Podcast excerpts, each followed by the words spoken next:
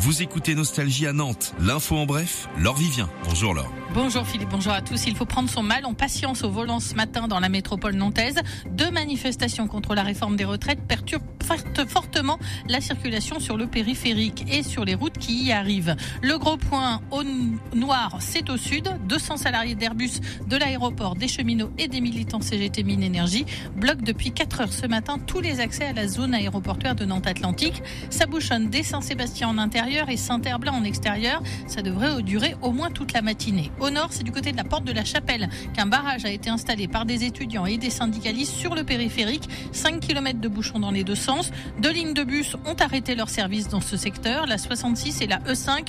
Plusieurs autres lignes sont par ailleurs déviées ce matin dans les secteurs de la fac de Doulon et évidemment de l'aéroport. La réforme des retraites fera son retour jeudi à l'Assemblée nationale. Pour l'occasion, les leaders syndicaux manifesteront devant le Palais Bourbon. La météo sur Nostalgie avec les stores nantais, votre spécialiste store et pergola en Loire-Atlantique. Des éclaircies toute la journée, 12 au plus chaud côté température et toujours du vent avec des rafales à 55 km heure ce matin.